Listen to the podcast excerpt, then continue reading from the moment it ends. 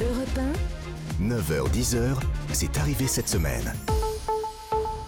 Guy Nation, bonjour. Bonjour. Vous êtes journaliste au Monde, vous êtes l'auteur des Sentiers de la Victoire. Euh, vous étiez venu en parler dans cette émission le 28 août 2021. J'étais chercher euh, ça dans les archives. Euh, on était six mois avant l'invasion de l'Ukraine par la Russie. Vous nous aviez expliqué pourquoi les États-Unis ou la France ne gagnaient plus de guerre, ni en Afghanistan, ni en Irak, ni au Mali. Alors je profite aujourd'hui de la sortie de votre livre en poche chez Alpha pour vous inviter à considérer la situation en Ukraine, où la guerre dure depuis un an, euh, alors que Vladimir Poutine pensait que la victoire serait rapide.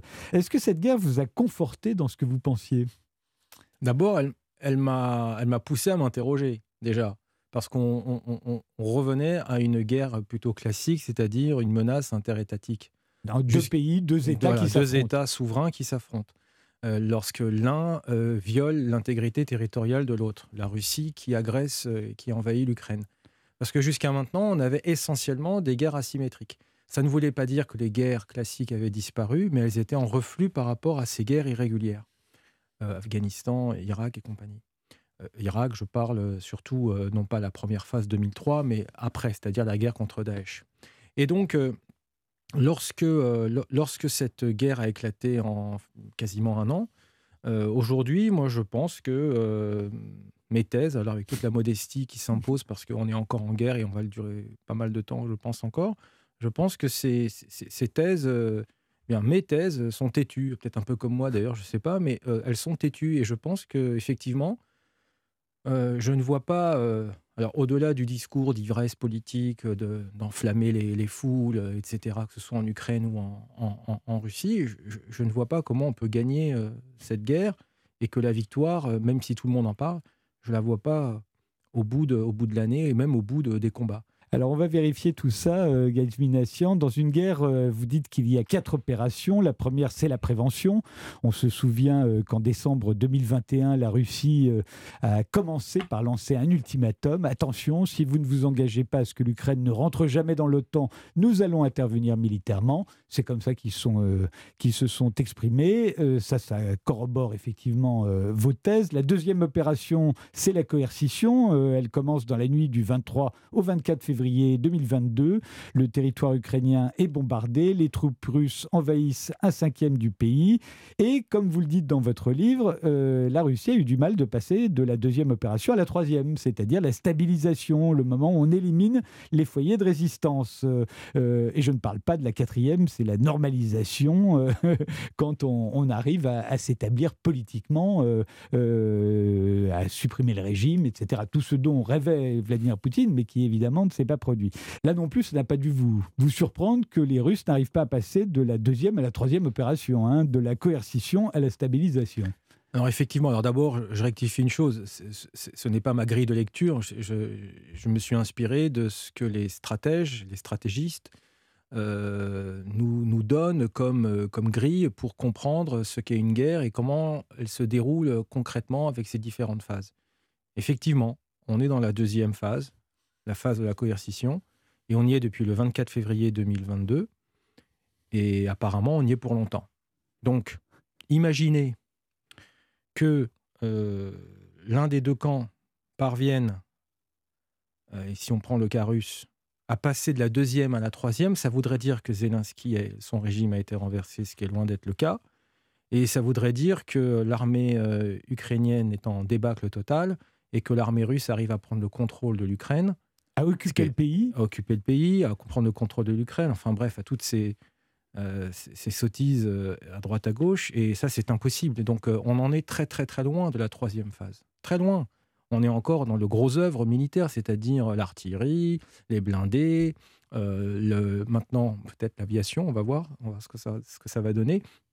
On est dans les grandes manœuvres. On n'est pas du tout dans les opérations de stabilisation. Rien à voir. Les, Américains en Afghanistan et en Irak ont connu euh, ce que vous appelez, euh, alors c'est peut-être les stratégistes qui l'appellent comme ça, mais je crois que c'est vous, des victoires virtuelles. La France au Mali aussi, hein, on a cru qu'on avait gagné, alors que même militairement, ça n'était pas vrai. On a vu ça récemment avec l'Ukraine, après le succès de la contre-offensive ukrainienne, le président Zelensky a commencé à parler d'aller libérer la Crimée. On a même organisé un sommet européen à Kiev récemment pour parler de la reconstruction du pays. Ursula von der Leyen voyait déjà Vladimir Poutine jugé par un tribunal international pour crimes contre l'humanité. Le problème, euh, si l'on ne peut plus gagner une guerre, c'est que c'est aussi vrai pour l'Ukraine que pour la Russie. Bien sûr, bien, évidemment, et c'est tout le problème des, guerres euh, d'aujourd'hui, c'est que si on reprend l'exemple que vous avez cité, c'est-à-dire euh, l'Afghanistan et l'Irak, parce que la victoire virtuelle s'opère, selon moi, sur l'idée de deux conflits. Pas dans un seul conflit, mais sur deux conflits. On a eu le cas avec Saddam Hussein, qui croit avoir gagné la guerre contre l'Iran et qui ensuite attaque le Koweït parce qu'il est auréolé, soi-disant, de sa victoire. Or, c'est une erreur et personne ne lui dit Tu n'as pas gagné. Ni, les Iraniens. Personne ne lui dit, ni son entourage, ni les Occidentaux, et encore moins les Iraniens. Donc lui, il croit que, effectivement, dans la foulée de sa soi-disant victoire contre l'Iran, il peut se permettre d'envahir euh, euh, le Koweït. Et on a vu ce que ça a donné. La même chose pour euh, George Bush, W. Bush. Il croit qu'il a gagné en Afghanistan et il pense déjà à l'Irak en 2003, de, quasiment deux ans après. Erreur, puisqu'on est en plus, il, s'enlise en Afghanistan. Et pareil pour euh, euh, plutôt euh, Jean-Yves Le Drian, qui croit qu'il a gagné la guerre contre le Mali, parce que c'est lui qui est un peu aux commandes. On a gagné, on a gagné. Puis en fait, et on pense déjà à quoi? On pense déjà à la Syrie, euh, la même année, puisque c'est en 2013. Oui, on voulait intervenir à l'époque. Voilà, parce qu'on croit qu'on est on a gagné la guerre, soi-disant, contre le Mali. On y, on y, était encore il n'y a pas longtemps. Et donc, forcément, euh, c'est cette victoire virtuelle contre laquelle, je dirais, il, faut se battre en tant qu'opinion publique, en tant que euh, peut-être les leaders politiques s'ils veulent le dire, mais personne ne vient dire au chef des armées, au chef d'un gouvernement, euh, non, ce n'est pas une victoire. C'est pas ça la victoire. c'est typique des politiques. Euh, ça, ils croient qu'une victoire euh, en entraîne forcément une autre, puis une autre. Et, Zelensky, il était dans cette logique-là. Alors peut-être que c'est pour dynamiser la population ukrainienne. Je, pense que le, alors pour le coup, le, cas Zelensky ne se ne se greffe pas sur l'idée de la victoire virtuelle. En revanche, en revanche, lorsque ça marche pour Poutine, Poutine qui croit gagner la guerre contre euh, la Géorgie, puis en 2014 euh, avec la Crimée, en annexant la Crimée, puis la guerre en Syrie qu'il croit avoir gagné. Il se dit, puis la guerre au Karabakh qu'il croit aussi avoir remporté parce qu'il y a eu un jeu bizarre avec la Turquie et l'Azerbaïdjan. Donc auréolé, encore une fois, entre guillemets, par ces différentes victoires, qui sont plus des succès mais pas des victoires, il croit qu'en l'espace de quelques jours, il va pouvoir prendre le contrôle de l'Ukraine et renverser le régime de Zelensky.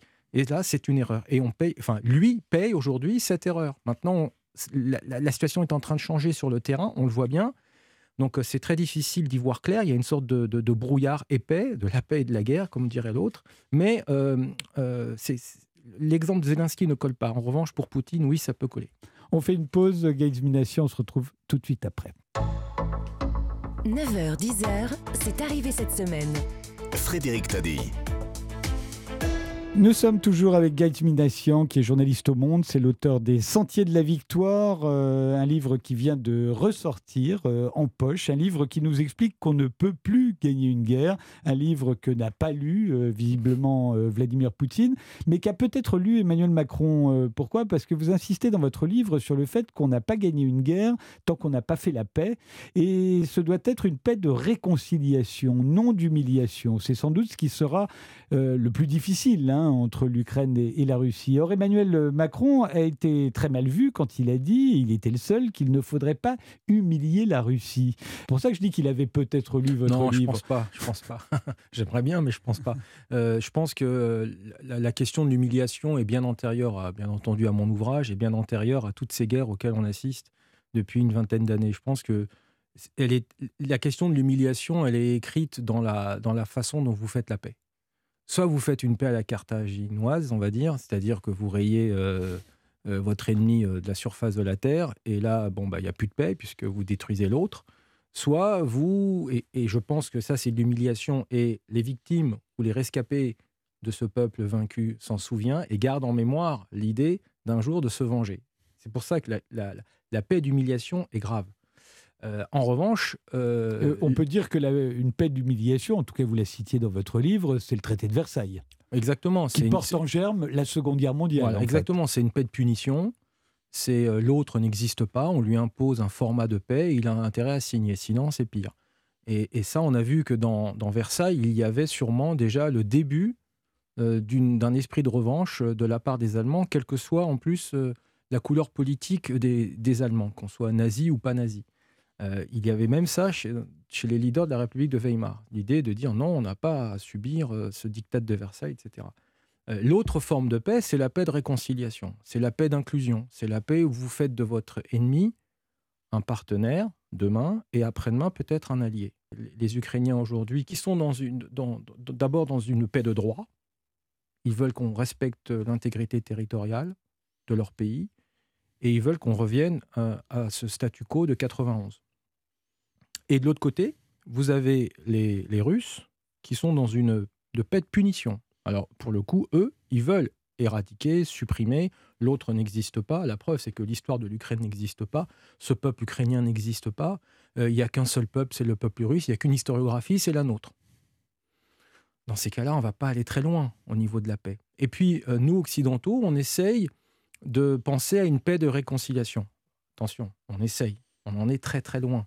Et je pense que la phrase de, de, de du président Emmanuel Macron était excessif. Je veux dire, il aurait très bien pu dire de toute façon, à un moment donné, il va bien falloir s'asseoir autour d'une table. Il a dit, il va falloir négocier avec la Russie. Mais la, mais la, petite, euh, la petite phrase euh, sur euh, l'humiliation de, la Russie, je pense qu'elle était à la fois, je pense, hein, elle était peut-être maladroite et elle était précoce. Vous imaginez que ça puisse un jour déboucher sur une victoire de l'un ou de l'autre Non, non parce qu'on en est à la phase encore de coercition déjà.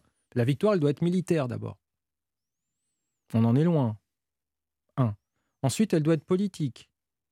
Quels sont les buts politiques? Quels sont les buts de guerre? Des deux parties ah, pour l'Ukraine, on le sait, mais c'est pas demain. Il va falloir déjà reconquérir la Crimée. Euh. Donc c'est pas gagné. Et de l'autre côté, pareil. Donc on en est très loin. Donc euh, moi je pense qu'on peut parler davantage de succès, de bonne disposition, mais victoire, c'est un, une notion au départ militaire récupérée par les politiques, parce que la guerre aussi a changé de, de nature et de sphère.